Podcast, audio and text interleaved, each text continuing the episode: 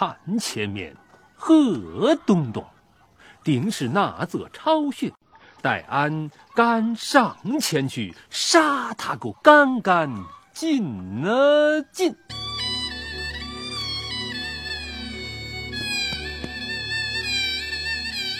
！Hello，大家好，欢迎收听我们的新一期节目，我是老崔。我是野猫，因为前一段时间我们特别喜欢的这位导演叫郭宝昌，嗯啊，他是《大宅门》的导演，前一段时间去世了，然后享年八十三岁。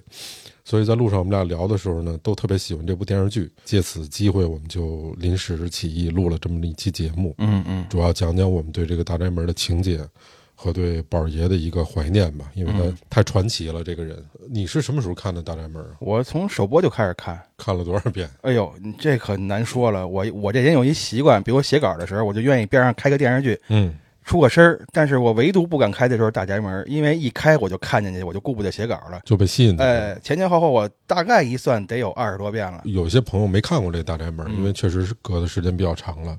我们一致以为哈，以我们的鉴赏能力和之前看过的电视剧，我们觉得这是中国电视剧里面拍的最好的，应该没有之一了。嗯，确实拍得是最好的最好的，太好了。嗯，无论是从剧本啊、表演呀、还是从演员的阵容啊各方面吧。嗯，其实就是同仁堂的发展史嘛。嗯，呃，同仁堂他这个白景琦，白七爷的原型就叫岳靖宇嘛。对，啊、就是他等于相当于创立了同仁堂，就包括济南的陇交啊，嗯这些在现实中都是有据可考的。嗯，大概就是这么一个故事，就是发生在他们这个大宅门里边的。对。呃，比如有有宫斗戏，嗯。这个家族之间几个房头之间的勾心斗角，嗯，呃，也有这个一致对外，呃，做生意各个方面，呃，演出白景琦的这个匪气啊，这个嗯。江湖戏什么各个方面，我觉得太完美了。嗯，嗯，就是这么大概这么一个意思吧，就是因为这一两句话确实说不清楚，他他他是按照这个时间的脉络一点一点演出来的嘛，从这个白景琦嗯，出生开始，出生开始。呃一直到他最后，当然续集了，一直到他最后坐在那个呃他们那个房子门口，那个大宅门解体，嗯，各房头各奔东西，对，一直到这儿，对。啊这是非常长的这么一个故事，对，呃，曲折离奇，特别好看，对。呃，我们在录节目之前，我还跟野猫说，我本来有一个机会采访这个宝爷。嗯。啊，是因为我认识一个阿姨，嗯。这阿姨姓马，叫马小曼。嗯。我们叫马阿姨。阿姨呢是，如果大家了解一些京剧的话，嗯中国有四大须生，嗯之首是马连良。嗯，阿姨是这马连良的闺女。哎呦，你听这个姓儿，嗯再，加这名字，你就肯定是名门之后啊，，哎对，然后同时也是梅兰芳的干女儿。哦，啊，宝爷呀、特别喜欢京剧，嗯嗯，所以就跟他们这个京剧界的人都很很熟熟。哦，这阿姨认识郭宝昌，我知道这事儿，我就特别高兴啊，因为我也很喜欢嘛，嗯我就说能不能给我安排一下，我想去采访他一下。嗯阿姨说行，但是当时有俩事儿，阿姨的丈夫啊是咱们中国这个京胡的第一把，嗯当时在办一个告别演出，在国家大剧院，正忙活这事儿，他说你等我忙活完了。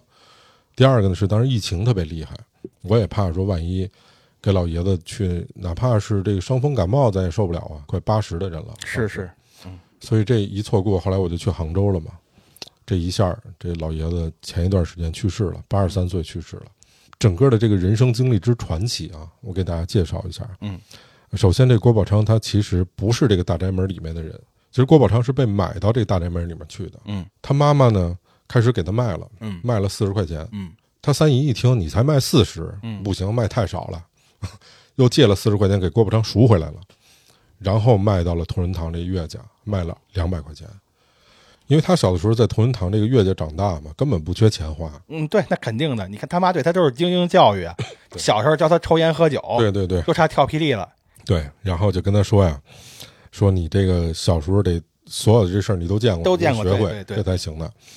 然后小的时候他就去有一次去算命去，嗯就当时北京有一个用算盘算命的，叫什么铁珠算命吧，还是叫什么我不知道，嗯拿算盘算命的一个瞎子，特别有名，好多人都找他算过命。嗯。郭宝昌属于这种京城四少吧，就是那种，那是差不多了也。去去去算一个去吧。啊，那算命的特葛，说你要算什么呀？郭宝昌他不信这个呀，说嗯你就给我随便算算吧。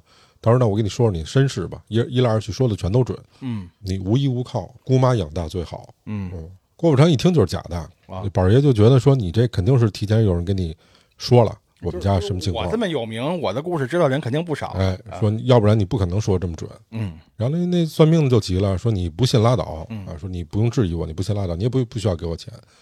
郭宝昌说：“那你再给我算算吧。”嗯，结果这一算就大惊失色，让他嗯包括说他二十四岁，他要进监狱，他说不可能啊，而且说他这个无依无靠，没钱，什么穷困潦倒。当时他是同仁堂的这个公子嘛，嗯，那有的是钱花。是是，他说我怎么可能没有钱花？什么这些，无依无靠，穷困潦倒，不可能，全说准了。说他十二年一个命，嗯，每十二年换一个命。后来到他七八十岁往回看，每一样说的都准的。嚯，他每十二年换一个命，每十二年换一命，果然是这样。哦，他十二岁进的大宅门，二十四岁被下放到农场流放，嗯三十六岁进的广西电视制片厂，嗯，才认识的这个第五代导演，这些人有这么一个缘分对，但是到六十四岁人家不算了，哦，为什么呢？说你六十四岁得死，你死在六十四岁。哟，这没准啊，后来他就问这个算命的，说我有没有可能改命改命的意思就是六十四岁不死。不死啊？他说有可能，但是从命理上来说，你就活到这个岁数了。所以他六十四岁的时候，一天都没出屋，把哦，把这个阳历的过过完，就不出屋了。不出屋。这这一年什么事儿都没干。只是各位理解吧，因为碍于我们现在这审查制度，有好多话，我们我们哥俩聊了，可能也播不出来嗯嗯啊。但是我们俩尽量说吧，看看能播到哪儿是哪儿。嗯，大时代下面这人性都扭曲了，是，因为他们算是走资派嘛，嗯就走资产主义路线的这种。嗯，跟大家介绍介绍这个，呃，他们家的一个故事哈。嗯嗯嗯那个就太传奇了，俩女儿，嗯，一个女儿呢叫秦小姐，一个女儿呢叫文小姐。啊，就是他们房头的两个小姐。对啊对，郭宝昌等于是买来的嘛。郭宝昌的养母呢，又是这同仁堂的这个老爷子七十多岁娶进来的，就他是明媒正娶，明媒正娶，是等于是大房。在这大宅门里实际上是容不下的嘛。嗯。呃，你除了因为这有这老爷子在嘛，他们都不觉得这个这个是正经人，就嗯。郭宝昌是正经人，是那种树抱着，的野孩子那种对对就这路子。啊但是这小孩之间还好一点儿，他就讲了一下这个两个小姐的一些故事啊，嗯。我跟大家来讲讲，你就听听这个人生是多么的无常，这俩是真事儿。嗯这个文小姐是姐姐，这秦小姐呢是妹妹。文小姐呢琴棋书画什么都会，嗯秦小姐呢是属于那种大门不出二门不迈的，哦哎这么这么一个路子，外面事儿也不知道。嗯当时是属于民国时期，民国时期这个军阀混战的时期，所以比较乱。那这个时候呢，他们朋友就介绍了一个男孩儿给这个秦小姐认识了。这个男孩是干嘛的呢？哦当时据说是八路，哦，那不就是大宅门后边给那个杨九红那闺女介绍对象？其实比这个要复杂的多。哦哦，只不过当时说介绍那对象是国军，他不是那个八路军。其实就是国军。哦你听我后面说，他开始说是八路，哦哦哦当时觉得你你这八路就是胡子呀，嗯嗯，你怎么可能跟胡子走呢？在这大宅门里面，不可能的嘛。就家里就反对，等于说这个秦小姐和文小姐的妈妈就反对他这门搞搞对象这事儿。这个男孩儿跟他呢，但是情投意合呀，嗯就大家都是那个新时代的对对对，新青年嘛。嗯，嗯情投意合，嗯，但是家里面怎么也不乐意。但这个男的说我要跟部队一起走了，去南下了，说我们书信联系。这秦小姐就说行，俩人一直书信联系。嗯可是大概有半年的时间，这个书信往来就断了，哦一直也没联系上。嗯直到有一次，这个秦小姐啊去他妈家里面找东西，嗯在顶箱柜上嗯找着了一摞信。这个信最早的一封信已经隔了半年了，搁现在就等于让他爸他妈把这信藏起来了。让他妈把这信藏起来了。哦，那这个藏起来之后呢，他一看那信上怎么写的呢？嗯大概前面还是这种想念，嗯但最后一封信说说我已经好长时间没接到你的回信了，我这大概率你可能已经嫁人了。啊，或者说已经已经不喜欢我了，诸啊如此类的，可能没有办法。嗯说我我现在已经娶妻了，娶了一个妻子了，说嗯这个，那可能我们的缘分就这样散了吧，啊，就这么一段。他看到这封信的时候就疯了，嗯，这个是你说的真正意义上的疯了。真正意义上的疯了。哦，当时这个白景琦他那屋里面，同仁堂这老爷子啊，嗯，岳刀吧。有一把刀，啊是这老爷子 锻炼时候用的。哦，他是去他们家抄起来这刀，就给了他妈一刀，但是没给他妈砍死。嗯这秦小姐就疯了，然后就被送到这个精神病院里面去了。嗯在这过程中，这段故事过去之后，大概隔了有多半年的时间，嗯这个秦小姐呢，啊，就从精神病院里放出来了。嗯嗯，恢复了。这文小姐因为看到了她亲妹妹啊被他们家人这么阻止，然后她亲妹妹拿刀砍他妈的这个事儿，嗯就非常不能原谅他妈。这文小姐说：“你不死，我不嫁人。”最后，这个文小姐，我说一个结局啊嗯，七十多岁去世，终身未嫁。但是为什么说这里面过程特别离奇呢？嗯这秦小姐呢，中间不是隔了多半年就没回来吗？嗯没回来之后再回来，她已经嫁给了一个，啊，当时六十多岁、快七十的这么一个啊共产党员。哦，那是什么年代？她回来的时候应该是经解放了。嗯、对，哦呃，这老头儿呢，后来就被这个动乱时期被批斗致死了，哦，等于无依无靠了嘛。这秦小这秦小姐，这秦小姐回到他们家，说想在他们家这个生活，嗯他妈加上他这亲姐姐嗯说不行，这这家里没有你的地儿，就给这秦小姐轰出去了。然后知道的消息是，她可能在一农村嫁了一个农村一个人，因为哦她还得活着。后来呢，呃，他们这边落实政策，等于把以以前家产超没的又还回去了。嗯大概在当年哈，可能是五几年、四几年的时候，退赔了一千两百块钱，哟，那时候可就是巨款呀。大钱嗯大钱。然后这个秦小姐就回来说：“你能不能就退赔家产？我也算这家里面一份子嘛，嗯你能不能给我一份钱？说我这生活很困难。”他妈加上这文小姐啊，嗯一分钱不给，说你已经是嫁出去的，跟我们家没关系了，你该干嘛干嘛去，一分钱都没给他。哦后来这秦小姐说：“你不给我，我活不下去啊！”一直在那儿磨蹭磨蹭磨蹭，最后这文小姐她的亲姐姐嗯给了她五块钱，嗯拿着五块钱走吧。然后这个秦小姐呢，就拿了五块钱买了一把刀，又回来，在他们晚上睡着的时候，照着他妈脑袋给了一刀，照着这文小姐脑袋给了一刀，他妈没被砍死，然后这文小姐的脑袋也有一大印儿，嗯也被砍了一大刀，但是俩人都没被砍死。这秦小姐呢，当天晚上就被送到派出所拘留了，三天之后就死在拘留所里了。哦在多少年以后，回过头，那会儿郭宝昌已经是著名导演了，嗯这个文小姐还活着。有一个男孩儿来找这个文小姐，后来说，这个人是从美国回来，这个人就是当时那个秦小姐的儿子。这中间不是有多半年的时间没找着这秦小姐吗？她是去找那个她前男友，对，然后实际上她怀孕了。那次怀孕了，嗯怀孕之后，这个男的后来兵败了，就去了台湾了嘛。秦小姐就抱着这孩子去台湾找这个男的去了。嗯然后到那之后，这男的已经有家室了，嗯所以没办法，他就把孩子留给他，他自己从台湾又回到大陆，哦，然后回到这大宅门里面找他们说：“我现在无依无靠了，你得管我。”后来他的亲姐姐和他妈说：“我不管你，就给了五块钱。”这个男孩后来随着这波人去了美国，嗯然后从美国，他一直想知道他妈是谁，亲生母亲，但是已经过去了很多年嘛。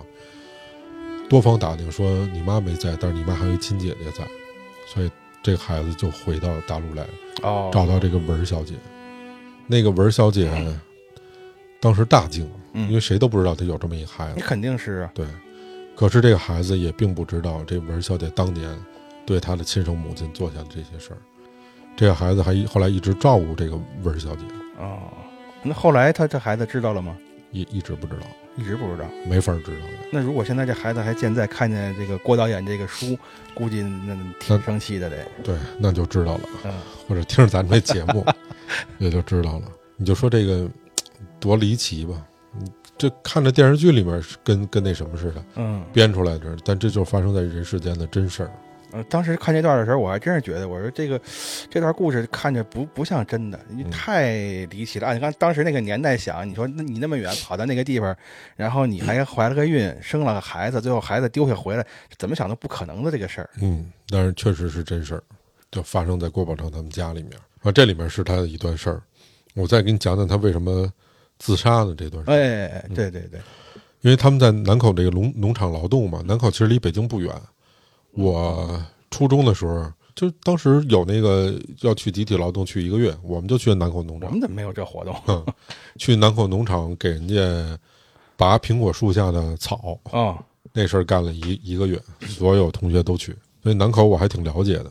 当时他们去的时候，就所谓的他们这些啊，走资派的、黑五类啊，嗯啊，这这些词儿可能大家觉得听着有点陌生啊，但实际上隔一辈人都能见得着的，差不多八零后都应该知道都，应该知道。就是我们的 父辈们就是从那个年代经历过来的嘛。嗯，其实真的应该警惕你。你你听我后面的介绍，你就知道，如果这个时代又回到当时，会有多可怕这件事儿。嗯嗯他们去在南口农场劳动，每天哈就一百三十多斤的一个水泥构件儿，要一个人装车，一般一天；一百八十斤的麻袋，一扛就是一天，嗯就都是得一个人来，然后还得筛石头。一天这个普通的这个职工啊，要筛筛这个三方石头就够了，他们这种呢，一天得筛二十方嗯啊，还得挖坑再填土，挖坑填土这个职工一天半米，他们是一天要干三米。草场里面去弄那个草啊，每天得三百斤，他们要一天一千斤，这是规定的劳动，所以就完全是这种虐待啊！每天给的就是清汤挂水的这个白菜熬豆腐，就这种连点油星都没有，所以很多人就自杀了，就就受不了这种折折磨啊，经常被虐待。这里面发生两件事儿，我跟大家介绍一下。呃，第一件事儿呢是他差点被人杀了这件事儿。嗯当时他们这个一个牢房里面，或者说一个营房里面吧，大概住了有二十多口的人，全部这个属性都是类似他这样的，有这种学艺术的，有大学的老师，嗯。有这个思想比较激进的，还有像他这种成分不好的，这么重的体力劳动啊，就沾沾枕头就着。嗯。劳完动回来还学习俩小时，然后还得每天写检查，写完之后倒头就睡。忽然间，他听着有他们旁边有人高喊了一声，说打雷了，打雷了。哎，没没没没明白怎么回事儿，后来又喊了一声打雷了，这一下就等于差不多挨近的这几个人就都醒了。嗯郭宝昌也醒了，说什么事儿啊？一看外面也没下雨，怎么喊打雷了？然后就听他旁边那个啊，就大喊了一声，他赶紧掏手电说照一下什么情况，但一摸手电也没有了。但他喊的这声就惊动了好多他们周边的这些狱友们，嗯大家起来把灯一开，吓坏了。其中有一个小伙子，好像我如果没记错的话，是一个大学生，嗯呃也是被逼的都已经疯了。然后他干了一什么事儿呢？他把他们每人床头有一个电灯，嗯这电灯有一个零线，有一个火线，都给拔下来了。所有人的床头那个电灯那个线都给拔下来了，然后拿零线和火线对着他那个太阳穴电，想给他们都电死。哦，所以电出那火花，边上那人以为打雷了。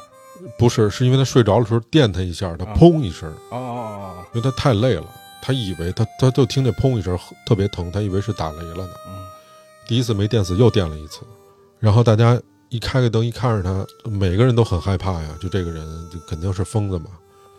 然后这个人当着他们的面儿，把电灯上那两根电线拿下来，冲着自个儿电了一下，砰一下倒在地上了，就每个人都吓出了一身汗嘛。你想这个事儿，你要发生在真实场景里，是是是，嗯他一看他们每一个人床头的那个电灯上面都已经把线拔出来了，收拾这个人的衣物，在这个人衣服的夹层里面找着他写的一封绝笔的书。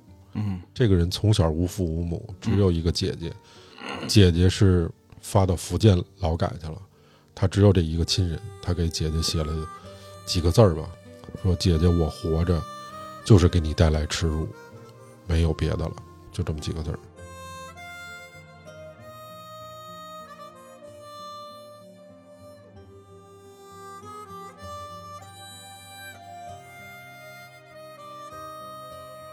所以这是他差点被杀了的这这段事儿，因为那时候他们经常被这些人虐待嘛。郭宝昌说，我们发明了一个事儿叫走着睡觉，哦。说怎么走着睡觉，因为他们每天啊四点半起床，然后就要去劳动，每人扛着锄头啊什么的，所以在从他们这个劳改营里面到他们劳动的地儿走着大概有一个小时，嗯。所以每一个这个犯人就发明了一种特殊的技能，就是一边走，摸着前面人的肩膀，可以一边走一边睡，睡一个小时，这这这不是跟行尸走肉一样吗？就差不多。他有一次是实在受不了这种虐待了，因为天天让他这个写这个检查呀什么的，给他贴大字报啊什么的，他就觉得如果这样的事儿再下去，他早晚就被被虐待死。他觉得士可杀不可辱嘛，实在活不了了。把这个自杀的念头下了之后，其实就没什么烦心事儿了，就琢磨应该怎么死的问题。嗯嗯然后就想干脆就上吊吧。夜里，呃，自己找了根绳儿，然后跑到厕所那儿找了一个树，刚出门打算要拴这绳儿，正好他们晚上有那些这个巡防的嗯巡到他们那儿了，拿手电照着他了，说你干嘛？说我上厕所。他说你快去。然后他就在那儿等着，想让这帮巡防的过去。可是这帮人呢，坐那山头呢聊起来了，聊了一小时。哎呦，我说左等也不走，是右等也不走。说那算了，我先回去吧，等他们走了我再出来，再自杀吧。他回去又待了一会儿，好像这边没人了，没声了。他刚一出去，那帮人还没走，又拿手电照，说你干嘛？然后他说我上厕所。说你哪那么多尿啊？滚蛋，回去。他一想，去你妈的，我不死了，爱怎么着怎么着吧，就把这个死的念头断了，哦，要不然他也就自杀了。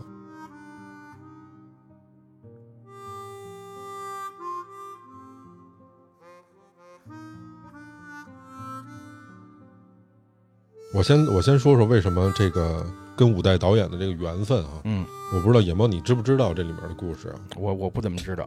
嗯，他从农场走，被分到了广西电影制片厂。哦，当时在广西的电影制片厂呢，是属于那种被查看、被监视的对象。那会儿等于还没有还没有完全恢复自由。对，所以呢，他就没有拍戏的权利。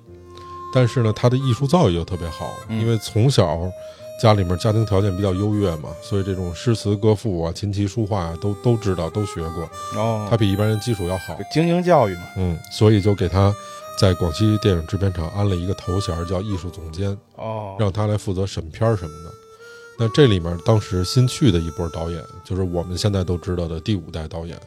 这里面代表人物啊，什么张艺谋啊、陈凯歌呀，嗯啊，包括这个著名的摄影，现在著名导演顾长卫啊、嗯嗯，何群、田壮壮都在那里面。大家对中国电影史有所了解的话，中国拍的第一部比较轰动电影叫《一个和八个》，哦，跟之前的叙述方式都不一样，打破了我们惯性的那种样板戏的那种讲述方式，嗯嗯嗯所以在当时压力很大。就是郭宝昌是力排众议，说这戏一定得上，一定就帮了他们好多忙，包括他们去送审也是。呃，大家都知道我们这儿有一审查制度哈，包括我们这播客也有审查制度。是是是，你那没少让人给下了。对，就是审查不合格就不能上啊。他们不了解，就当时这些都人二十出头啊，意气风发的这种，嗯他不了解这里面的残酷性，以及他们这个电影厂里面的勾心斗角的这些事儿。但郭宝昌比他们大不少，所以他都知道啊，就帮他了好多，最后才能保证这个电影一个和八个上映。啊，这么说郭宝昌就是他们的大前辈。就是伯乐，啊这个张艺谋自己也说就是伯乐，一个他。第二部，呃，也是这个陈凯歌的代表作，叫《黄土地》。哦，这我这部电影也是在广西电影制片厂拍的，哦，也是当时如果没有郭宝昌，这个电影就上不了映。我确实，你要这么一说一回忆，感觉小时候看了不少这个广西电影制片厂的这嗯个片子。嗯，所以他们就特别念他好哦，啊，也知道这个，拍戏就赶紧都过来了。对，也知道这宝爷几十年就写了这么一个剧本，所以就有这个机会，就大家正经的几十年磨一剑，这个，郭宝昌他这个大宅门的剧本一共写了四版，嗯啊，写了四次。又为什么说他这一生特别传奇？我们想慢慢跟大家讲呢。嗯他第一版写这个剧本的时候是他小的时候，但是那个时候写呢，他妈就特别不愿意让他写他妈的这个故故。这个剧里边也演了嗯，啊，给他撕了，因为这个还把那丫鬟给辞退了。对，嗯这是第一版，当时写的大宅门。第二版的时候呢，他已经被打成走资派了，嗯嗯，就是十来岁、二十来岁的那个年纪，所以在劳改农场里面，他本来就是走资本主义的这个，可能不知道各位不知道这里面的残酷性是什么啊？嗯嗯嗯经常被打死的，这都很不新鲜。这个事儿写了一半，他就觉得如果这事儿要被发现了，那可能这就是罪上加罪的事儿了，嗯所以就写到一半的时候，他就把自己的这个原稿给烧了。哦这是他的第二版《大宅门》。第三版呢，是他工作之后到深圳，从广西电影制片厂走了之后到深圳，在深圳的时候呢，写了这个第三稿，已经写完了，但是他当时跟他前妻离婚了，嗯他说我什么都不要，你把那个原稿给我。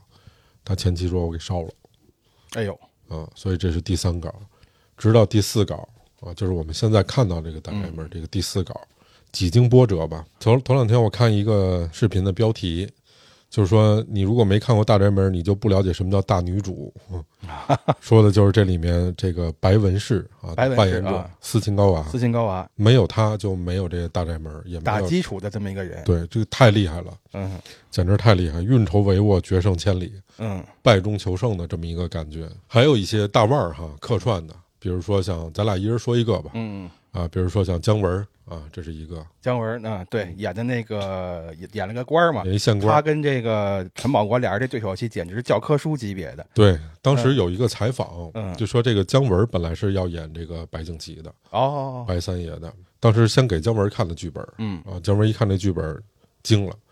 他看剧本一毛病是坐在这个马桶上看嚯，啊，但是他看这个，他说不行，做不了了，起来啊，沏壶茶，认真看。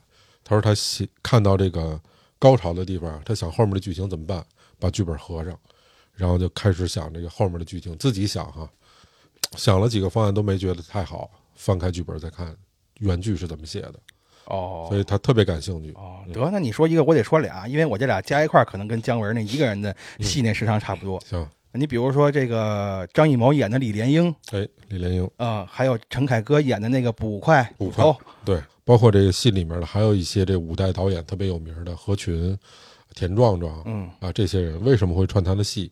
其实因为这宝爷之前帮过他们很多啊，这个我们在后面再说哈，这是哦其中的一个名人。还有就是刚才我跟野猫我们俩都觉得演的特别好的李雪健、嗯，于八爷，于八爷，嗯，戏份特别短，哎，但是特别出彩儿。哎，就是因为现在李雪健老师他的这个嗓子坏了嘛，他现在演好多戏，比如自己配音的话，可能会听不清楚。但如果想听他的这个原声比较好的，一个是他演秦始皇，那个叫秦颂嘛，这个电影；嗯嗯，再有一个就是这个大宅门，他那句这个三老太爷流芳千古啊，嗯。那是他的原声，相当洪亮，那个声音相当好听。就特到位，就跟那个人性格特别符合，就真的是演的好。嗯，三老太爷流芳千古啊！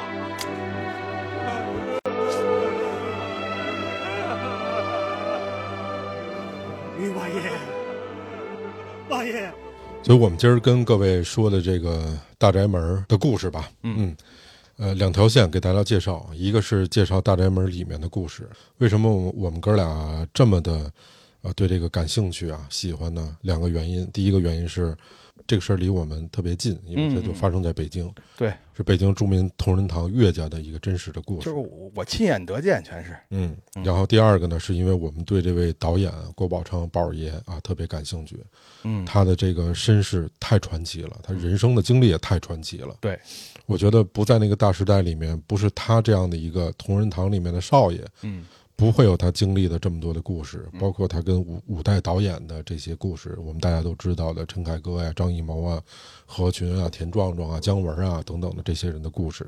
那我们就两条线跟大家说。嗯嗯第一条线，咱们先说说这个宅门里面的事儿。嗯嗯，这个电视剧呢，说的是当时的白家，也就是同仁堂的岳家的这这个故事。嗯，当时他们是给这个宫里面是做呃御医哈送药，对，御医，呃，反正是又管又管吃药，是又管看病。对，大四合院住着哈，嗯属于这个家境非常殷实也是，名门望族了，也名门望族，在绝对在北京是有一号的。对啊，白家一共有四个孩子对，啊，前三个都是男孩儿子儿子，然后还有一个 妹妹，妹妹一个女孩嗯这个大爷呢是属于什么性格呢？忠厚长者嘛，我觉得有点像鲁肃那个性格，嗯，愿意为别人着想，而且在家里边确实挺有担当的。对，你看他那个弟弟去安国办药贪了银子了，他回来一万银子说补上就补上了。哎，他媳妇儿有意见，他还不让他说。是等于都是搂着的那种，呃对对，非常有担当。兜底儿的那种，嗯，就是怎么说呢？我觉得是一个完美的医生的形象，嗯，就是性格也好。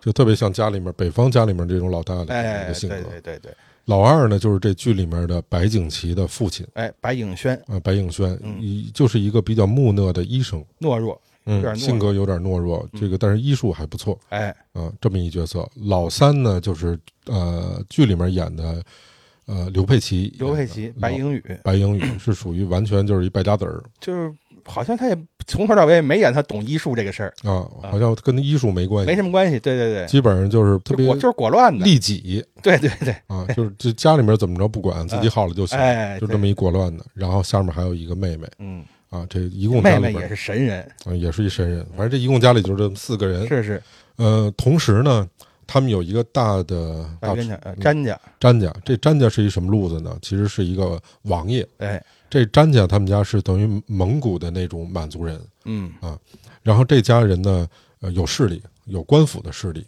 这官府的势力就在于詹家的闺女，就是他们那格格嗯，啊，这格格是嫁到这个皇宫里面了。哎，但是他们家这闺女呢，跟他们这个慈禧老佛爷有点不太对付。对，所以这故事就是这么开始的。嗯刚才咱们说到了，这个御医啊，就管看病嘛，嗯所以就经常去这个府里面啊，就去这个呃朝廷里面啊，给这个皇家，包括给这些王爷家里面看病，这是正常的事情。嗯，两家关系其实也不错，因为经常有往来。但是这个事儿发生就发生在内部的矛盾，其实把这个白家给牵扯进去了。哎，啊野猫给介绍一下这个矛盾是什么，怎么当的事儿。这这事儿其实挺简单的，就是啊，呃，有一天这个詹家，詹家有一老太太嘛，请这个白大爷去看病。白大爷是御医，就是这个白影元呀、他是御医。结果呢，大爷正好进宫了，就让二爷去了。嗯二爷去了之后，哎，这一看病，还挺高兴，出来还给王爷道喜，说这是喜脉。喜脉哎，王爷一听火了火急了，啊，这怎怎么回事？这个水果也撤了，嗯，这个招待全没有了，拂袖而去。对，后来这 二爷等半天，怎么回事？后来出去一问，人说你赶紧走吧，我们这大格格还没出嫁呢，你哪来的喜脉？你这胡说八道！出去一看，车砸了，马杀了。嗯，您就是白二爷吗？不敢，白应轩，王爷吉祥。快起，快起，快起，坐，请坐，请坐。是您看，我们老福晋的病，啊，请王爷放心，老福晋是偶感风寒，吃了药发发汗就好了。每次都是大爷来，今天头次见您，看您用药，果然是医道精明啊！啊老回，在取谢仪来，二爷初次来，要给双份儿是不敢，吃了药要见好才算数啊。快 请坐，请坐。大格格的情形，您看，哦，提起大格格的病，我这里要给王爷道喜了。哦，这话从何说起？大格格是喜脉，喜脉。不错，恭喜王爷要抱外孙子了。嗯，王爷刚才怎么了？快走吧！我怎么得罪王爷了？哎你别问了，快走吧！哎哎，这车马费还没给我呢，你还要车马费？等着吧你！我到底怎么了？所以这事儿一下等于传出去了嘛，就相当于你看错病了嘛。因为这种像喜脉这个，我觉得可能对于中医来讲是最基础、最基础的东西。嗯您作为一个行医世家，连这都能搞错了，哎，这是耻辱啊！对，所以这一下等于他们就算丢尽了脸了。哎那我以后我怎么混呢？哎我这他妈还怎么行医呢？这全北京城都传开了嘛。是，但是作为詹家呢，第一个是詹家就是打仗的出身的，哎性子又比较烈。比较对，你给我闺女，我闺女没出嫁的一个黄花闺女，你跟她说怀孕了，那这传出去之后，我闺女怎么做人啊？嗯，所以这矛盾就积在这儿了。哎，哎，这是这个一方面的矛盾。嗯，刚才咱们也说了，源于什么呢？源于那个大爷去宫里看病去了，结下了这梁子和矛盾，就是因为看病的这个事情，哎，给这个大格格，詹家的大格格看病哎，啊，说这个误打引号的这个误诊出喜脉来了。嗯，还有一个更要命的事儿，更要命的是詹家的二格格嫁到宫里去哎，啊，是当一个妃子，妃子对，妃子。品主子嘛，品主子，嗯，然后呢，这妃子是谁给看的病呢？是刚才野猫说的家里面的老大大爷大哥，对，他是御医嘛，对，他在宫里面看病。嗯，由于他去宫里面看病没时间，所以他们家的二爷才去詹王府看的病。嗯，可是他们看完病之后回来没多长时间，忽然间发生了一件事儿，说这个品主子死了。哎，怎么死的呢？说你这个是不是误下了甘草这味药了？应了十八反了嘛，嗯，给这个品主子给吃死了。那这事儿就太大了。然后这老大说不可能啊，说我这看了多少年病了，十八反最基础的东西，我怎么可能下错呢？嗯，啊，但是这事儿说不了理，啊。后来有明白人啊，就跟他们说说你这实际上是这宫里面自己的内部矛盾。老佛爷就看他不顺眼，借这机会给他杀了。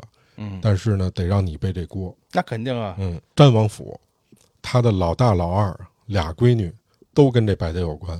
大闺女本来说的是黄花闺女，但啊实际上怀了孕啊，但是让这个让他们白家说怀孕了，怀孕了嗯。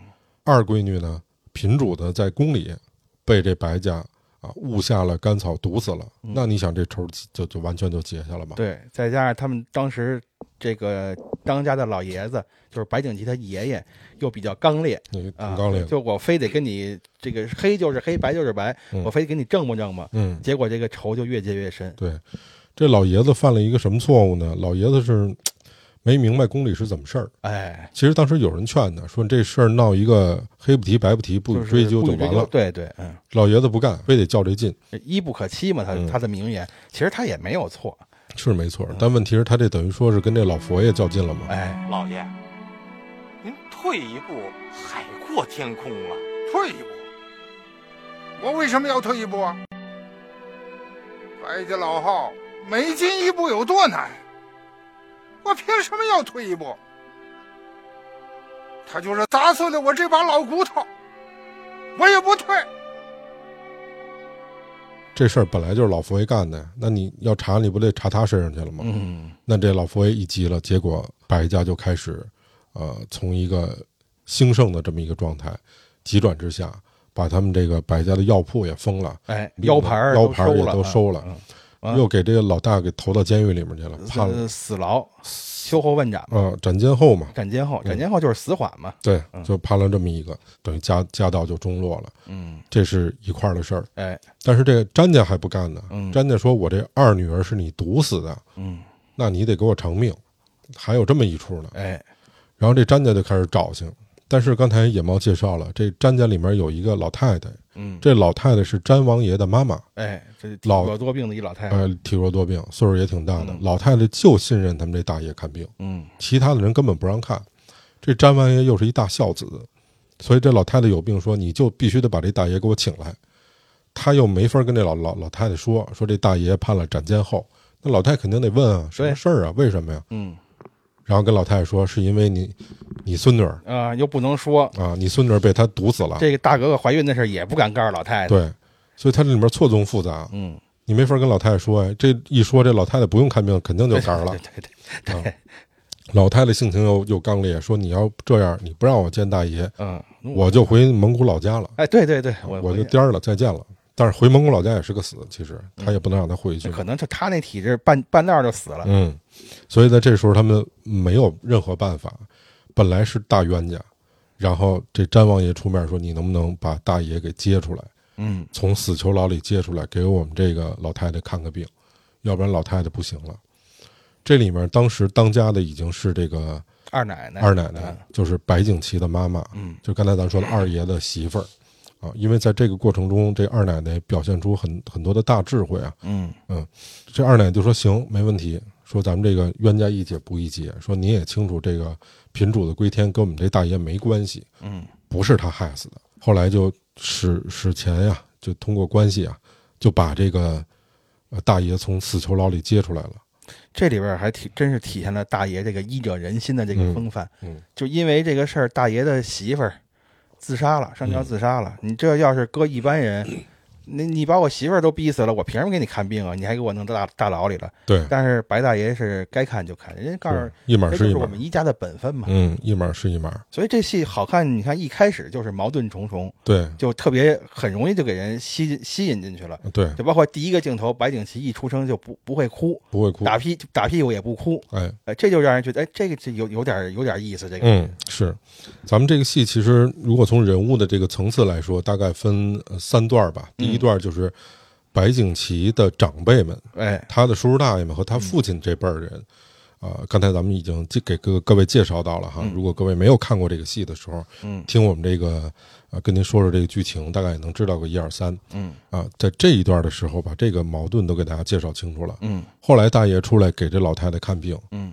看完病，我我为什么觉得这大爷其实也挺耿直的，也他妈不会说个话。是是是，啊？写的是这什么带病什么延年，带病延年，对对对对对对，意思就是没治了，哎，老太太绝症没治了，嗯就是能吃点什么吃点什么吧。但是这里面这詹王爷就急了，一看说我们诚心诚意的从大狱里给您接出来，给我妈看这病，你不能不给她治啊。大爷说说我也是诚心诚意的给来看病来看病，说我都是一个要死的人了，已经判了斩监候了，必死无疑的人，我还有什么必要骗你们啊？詹王府的这位王爷啊，也很不乐意，嗯，看完病就把这个白大爷给接走了，接走就是等于跑了嘛，跑了。找了一另外一个死囚替他替他了啊。对这个替这个白大爷的这故事呢，这中间还有啊，但是哎这这对这就这是这又是一条线儿的，这支线故事就啊不能跟他。这个是哎长得特特丑那位老师叫什么来着？那个我忘了那哥们儿，呃就是那个有话好好说，警察来了，就那他演的。嗯这这是一个支线故事，就不跟大家表哎哎哎。了但是这支线故事后面也引引引发了后这个，支线故事相当精彩，嗯，就是还涉及到白家另外一个仇家，就是官家对，的事儿。这这反正各位要是有兴趣去看看看看这个电视剧，比我们讲的精彩多了。嗯，这后几十年的这个这个事情是是，，嗯总之就是这白大爷从那儿走了之后呢，没死，嗯但这里面没人知道这白大爷没死，只有白景琦的妈妈，就是二奶奶知道。知道，嗯除此之外，没人再知道，因为不敢说。只要是这事儿传出去，就是满门抄斩的罪过嗯啊！但是白大爷确实冤枉，就这样，这段白大爷的戏就到此结束了，一直到后面他才后面才出现。嗯后边对后边还出现了，嗯，那么就讲这个二奶奶怎么力挽狂澜的这个事儿。嗯所以当时他面临的局面就是自己家的买卖被封了，嗯，然后还有一个跟他捣乱的，就是这老三。哎对，这这老三就是这个刘备齐演的这个，实在不是个东西，嗯属于吃里扒外啊。因为这个开药店啊，最重要的就是得有好料，嗯然后得有秘方嗯啊，这两个东西是最重要的。对，但是这三爷那儿吃里扒外，他这两样一样都没有啊。嗯，而且还得有一个金字的招牌。哎，这白家有秘方，有细料，然后还有这个配药的这些老人儿。嗯，可是这三样都在这二奶奶手里攥着呢。虽然这个药铺开不了了，但是这三样二奶奶一样没放，她自己心里面有有这个盘算和智慧，说这个事儿我早晚得给这个白家给盘回来。嗯。这我盘回来这个必须得有这三样，嗯那这三样我就一样不放。其实生活非常困难了，嗯，咱们吃饭连个肉菜吃萝卜，啊。让老三气的把那个碗把 啊，那个饭碗都遮了。连个肉菜什么的啊。都没有。但是这二奶奶知道这是个大事儿，钱得花在刀刃上，嗯所以就一直养着这帮这个他们这个药行的老人。然后这老三就跟他捣乱，捣乱其实就捣乱在这儿。哎，什么什么是这是什么呀？这是，又是萝卜，天天的吃萝卜，我都快变成萝卜了。好好吃。每到吃饭你就闹，有完没完？没完，这钱都哪儿去了？没钱，没钱，没钱，没钱。没钱你养那么多闲人，那柜上七八个呢，都吃白饭，是不是？你月月还发给他们薪俸，你不会把他们都打发了？他们都是老人儿，柜上查封了，你叫他们怎么活呀？我这都天天吃上萝卜了，我还管他们怎么活？留着他们，等白小青盘回来，还用得着他们呢。盘回来，哼，说胡话呢吗你？你可别叫我把你老底儿全抖出来，哟，我有什么老底儿怕你说的？天天吃这个，真没钱吗？你把家里的银子都哪儿去了？都有数，你上大头那儿查账，账上都有。不见得都有吧？你拿着全家的钥匙，那银子还不是凭你随便拿呀？可是我没往我自个儿屋里头拿过一两银子。哦，没拿过一两，可你拿了一万多两银子，给宫里的常太监买了一所外宅，外加俩姨太太，你敢说没有？那笔银子只有在开堂祭祖，老爷子点了头，跟全家人交代明白的时候才能动啊！你敢拿修祖坟的银子偷偷的给太监买姨太太，按照祖例家规，你这就是死罪！这老爷子呢，当时因为自己上了这些折子，嗯较了这个劲没较过，导致家里面这个家产啊，包括这个大儿子也没了。哎孩子也没了，是买卖也被封了，嗯 所以老爷子身体已经不行了。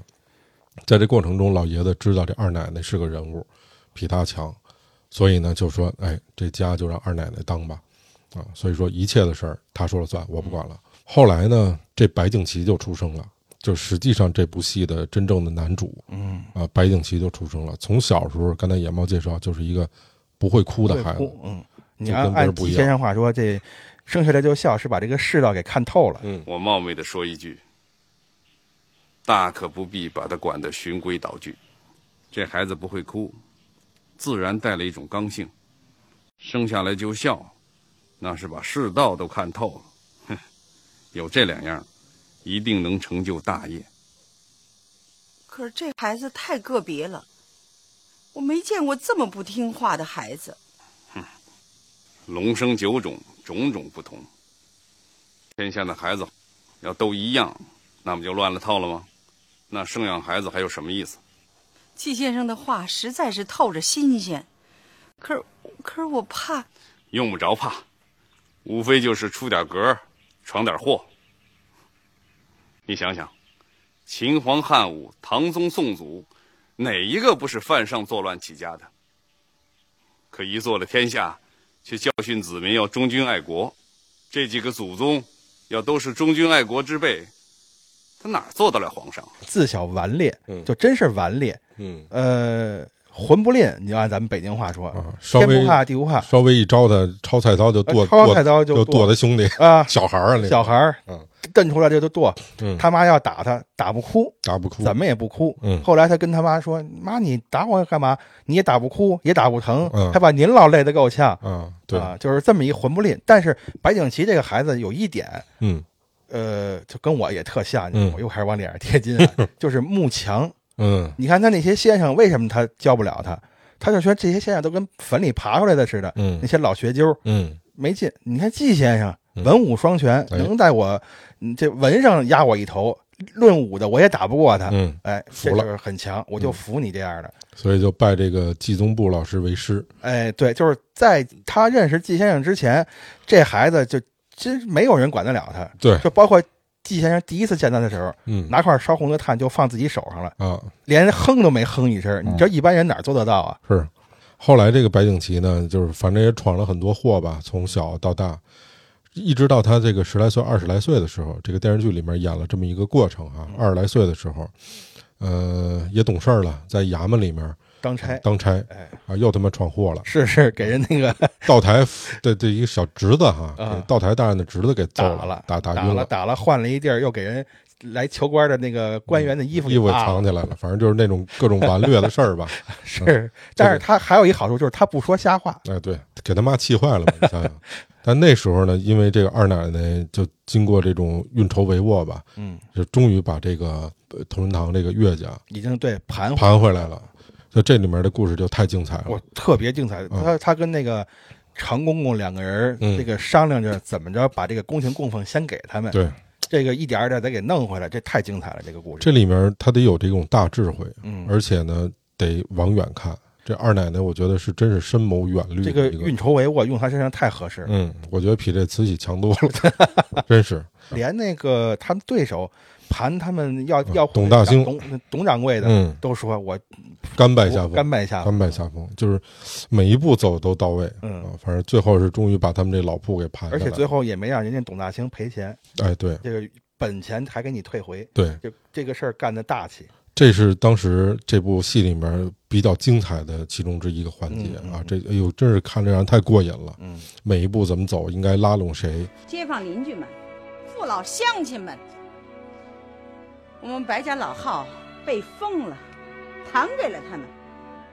可是这块牌子是我们祖宗的名号，难道我们连祖宗都送给他们了？嗯，笑话儿！你们都瞧见了吧？他们想欺负我们孤儿寡母，仗着人多还想打人，求求大伙主持个公道吧！简单说吧，这这点儿大家就是有兴趣自己去看电视剧啊！我真的，我跟野猫都特别推荐大家一定要看看《大宅门》，中国戏剧界的巅峰。嗯电视剧里面一定是拍的最好的。然后这个白景琦呢，等于成年了，当时是赶上这个义和团，对义和团闹义和，闹闹义和团的时候，闹义和团呢，因为这里面其实支线故事也特别多，但是我们就说主线的啊。闹义和团就给这个詹家呀嗯抄了，当时这詹家是推荐主战的，对，就是当时跟八国联军打仗那会儿嘛，哎，这詹家推荐主战的又没打过人家呀，嗯所以呢得找替罪羊啊，嗯，就给詹家一块儿全发配新疆去。对对对，啊嗯，又赶上闹义和团，嗯这里面这老三就得了乙了，就这败家子儿就得了乙了。这这报仇啊，有仇的报仇啊，这白景琦他这三叔嘛，嗯啊，就带人就把詹詹王府什么的乱七八糟都给抄了。嗯啊，这是这是里面的另外一个特别重要的一个转折点，就是詹家和白家不是一直是世仇嘛？刚才也跟大家说了，詹家呀有一个有一个闺女，嗯。就是我们在刚才开头的时候跟大家说，这个二爷去詹家看病，说号出了喜脉，那位大格格生生下来的私孩子，对，嗯，这大格跟谁生的呢？是跟詹家的一个侄子，外戚的一个侄子，叫贵武，五辈了，跟他偷偷生了那么一个孩子。哎但是大格格没出嫁，哎。所以才导致后面的问题。生出这孩子呢是一双伴儿，一男一女。哎哎，女孩叫黄春儿，嗯结果呢，这黄春儿呢就被这个老三养起来了，是奔着这个 要钱这心去。哎可是他其实就找了一个，嗯他跟人说找了找俩啊，啊，那人家肯定不干呀，逮起来就开始揍他呀什么的之类的。这要不是二奶奶，他这条命也就没了。嗯，也是保了他。嗯，但是这一来二去呢，张王府这边被抄家了，这女孩就流流落出来了，嗯就跟这个白景琦认识了，就在就是让老三养的这个教堂教堂里面。但是那会儿义和团不是打了一个洋人打教堂吗？嗯啊，就这么着一来二去的跟这白景琦认识了。可是白景琦不不知道她是这个詹王府的闺女，对相当于他们家世仇的一个女儿嘛。啊好上之后才知道，哦，她原来是我们家世仇的闺女。嗯他说那也不管了，反正就喜欢你就就跟你好上了吧。但这这中间有很多的过程了、嗯，啊，他们这比如白家逃到西安呀，西安啊是不是什么的？啊，哎，这一段就能看见这个郭宝昌导演，对西安的那个沈树人沈爷，哎就是导演演的。演导演演串出来的，这里面还能看见好多大腕儿了。哎，对对，啊，比如说像张艺谋啊，嗯张艺谋演的李莲英哈，对，演一太监。嗯我在心里面看，我觉得这二奶奶容不容的单说，但是她作为一个家族的族长，她得有一个表态。嗯她要不做这表态，向着她儿子，她这个家他也他这个家他也当不了了。嗯，所以因为这个事儿呢，就给这个白景琦和他这个闺，看他他这个这个媳妇儿黄春儿仇人家的孩子轰出了这白家门儿。对啊，轰出来了之后，让他去哪儿呢？就去了济南。嗯，呃，独闯了一片天下。哎，也就是说，这个后面的同仁堂发迹起来的这么一个故事嗯啊，从这个陇焦庄开始，这里面有一个挺精彩的故事，野猫给介绍介绍啊，简单的这一抛屎打天下，这嗯太有名了，这个故事。嗯，两千五百两，您收好了。干什么？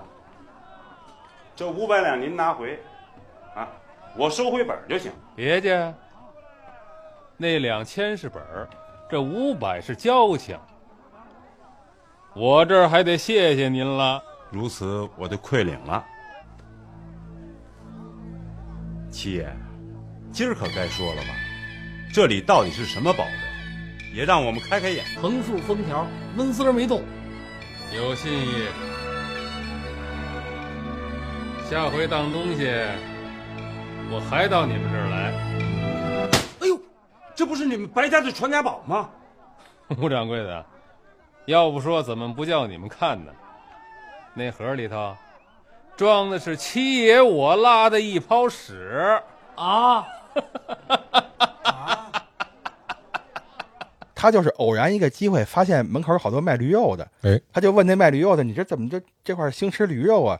驴人人家说这个驴皮呀、熬焦了，阿胶，哎，阿就是阿胶。哎，这白景琦一听这是有意思，没没听说过，就去开始研究这个事儿，买回好多医书来，哎自己独创了秘方，嗯然后找了一家快倒闭的，呃，过去跟人说说我是京城来的，我姓黑，黑黑白颠倒，对，哎，然后呢说咱三个月为期，三个月呢不见效我走人，见效咱们再说怎么分账。嗯，那当然，那老头也很仁义，到最后那店都给他了，就这么着，一点一点就给做下来。原来那那家快倒闭了，后来他把这个叫沿河二十八坊嘛，全都给收了。对，整个这个剧里边，就是除了二奶奶振兴白家之外，这是第二段，就是白景琦他去怎么发迹起来的发家，这也是很精彩的一段。对嗯他这一段故事里面主要就是讲的白景琦在济南的一段故事，二奶奶那段那那条线就没说。就说基本上这些集二奶奶就没出来嘛。对，除了这个刚才咱说的那个呃那个那个替白大爷死的那个支线故事，嗯演了一会儿二奶奶，嗯这二奶奶基本上没出来。对，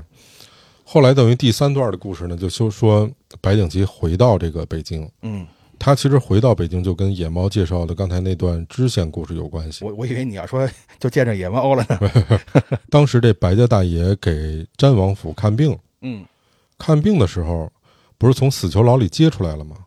然后接出来之后看完病走了，实际上是被调包了。哎，白家这大爷没死，嗯，但是不知道为什么有人知道这个消息了。嗯，除了这个白文氏，就这二奶奶白景琦他妈妈知道这事儿之外，当时其实没人知道。嗯，但是来了一个小子说：“哎，替你们家白大爷死的那个人是我父亲，是我爸。”嗯，韩荣发，对，韩荣发，然后说这个你得养着我。二奶奶一想说这事儿没有别人知道啊，说这不知道为什么他怎么知道的。嗯，但当时还是在这个清朝末年的时候，对，动荡这事儿不能公开。啊，这一公开一传出去，还是满门抄斩的罪过。如果要是追查起来的话，所以他不敢啊、对这人怎么样，就把他养起来了。养起来，但是这小子就无恶不作嘛，嗯，踹寡妇门，刨觉悟坟，属于这么一桌，啊真是确实是无恶不作。是是是，白景琦的父亲就这个二爷，在跟这韩荣发有一次这个发生争执的时候啊，一下等于脑淤血了脑，淤血了，对，半身不遂了，也是不行了。大家就把这个消息给到济南，嗯，啊然后白景琦就速从济南回来了。哎，回来之后，等于就这段剧情往后就是他们在北京的故事了。嗯二分之一的剧情啊，就不给大家介绍了，嗯给大家留尾巴。但是我们给大家说到最后哈，嗯咱们这里面主要说这个三爷嗯啊，这三爷最后的死是比较惊天动地的嗯，啊，这一下让大家觉得这个人物啊升华了。对，为什么去世，怎么去世的，那个让野猫给大家介绍一下。哎，就是日本人打过来了嘛。嗯这个三老太爷呢，就虽然说他在他对内是这个魂不吝啊，啊，对，哎他对日本人其实他也魂不吝。原来的白家大管家叫王喜光，嗯是这个慈禧老佛爷身边的。嗯，后来完了之后，他就到白家来当管家。对，后来让白景琦把把他裤子扒了，一生气投靠日本人了，变了汉奸了。嗯，就是逼着白景琦，你必须出任药行行会的会长会长，啊、教秘方当会长两个条件。嗯秘方肯定不能给啊，都之间的这个细节咱就不讲了啊。嗯就是后来白三爷就为了解这个围，跟王喜光说：“我当啊，人家一生不就是为了升官发财吗？我当。这个，但是我有条件，你得给我办一个登基大典。嗯这王喜光一听，那太好了，您这三老太爷是药行里边辈分最高的了，那你当也好啊。办大典的时候，这时候所有药行行会的人都在地下。集集都都集齐了。嗯王副会长叫我说两句，我就来段二黄慢板。大伙儿瞧我往这一坐，心里头准说了：“嘿，这个老汉奸嘿，这么大岁数了也不知道害臊，是不是王副会长？”哪儿的话呀？谁敢这么说呀？您是替大伙儿办事儿。哎，对了，我这儿还有一包酱驴肉。这人生一世，图什么呀？吃喝玩乐呀！各位有好多都是财主，有的是钱。人嘛，有了钱，想干什么就干什么。抽大烟，逛窑子，山珍海味，绫罗绸缎，有钱，干什么都成。可就有一样不能干，就是不能当汉奸。我这个会长一上台啊，要立几条规矩。谁要是坏了我的规矩，谁他妈就不是人养的。头一头，甭管谁家的秘方，收好喽，绝不能交给日本人。第二条，各号凡是在卖日本药的，都给我扔出去，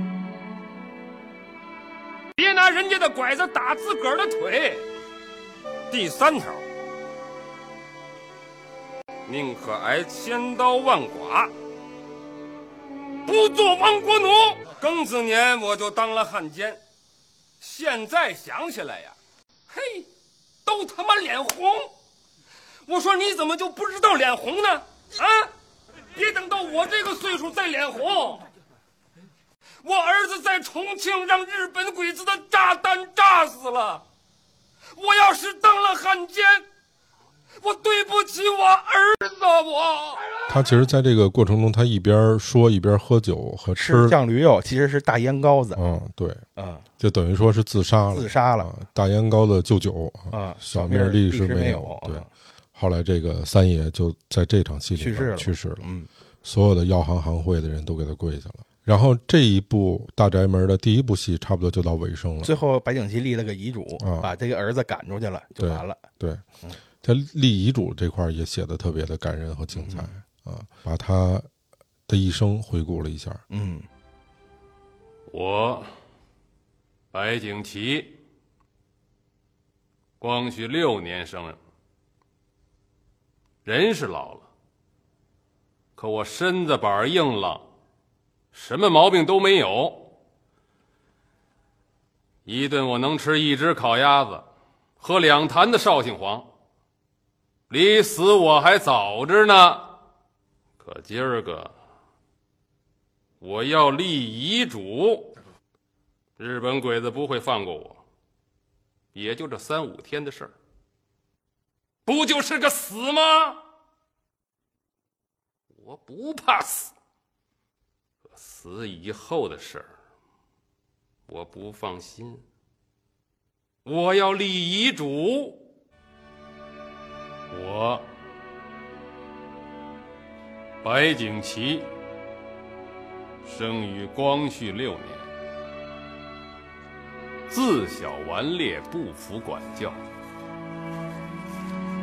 闹私塾，打兄弟，毁老师。无恶不作，长大成人更是肆无忌惮，与仇家女私定终身，杀德国兵，交日本朋友，终被慈母大人赶出了家门，从此闯荡江湖，独创家业。一抛时，我骗了两千银子，收了盐河二十八坊，独创陇郊七秀保生九宝三十二张秘方，济世救民，兴家旺族。为九红，我做过督军的大牢；为槐花，我蹲过民国的监狱；为了香秀。我得罪了全族的老少，不是越不叫我干什么吗？我偏要干什么？除了我妈，我没向谁弯过腰，我没向谁低过头。如今日本鬼子打到了咱家门口，逼死了三老太爷，我立誓。宁死不当亡国奴！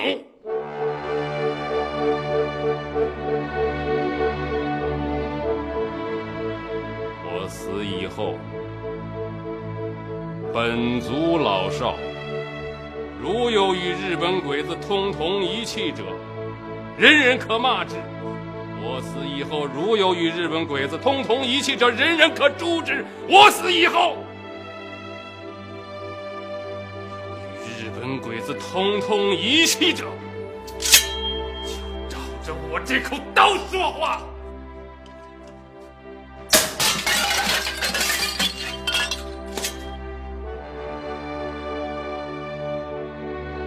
立遗嘱人：白景琦。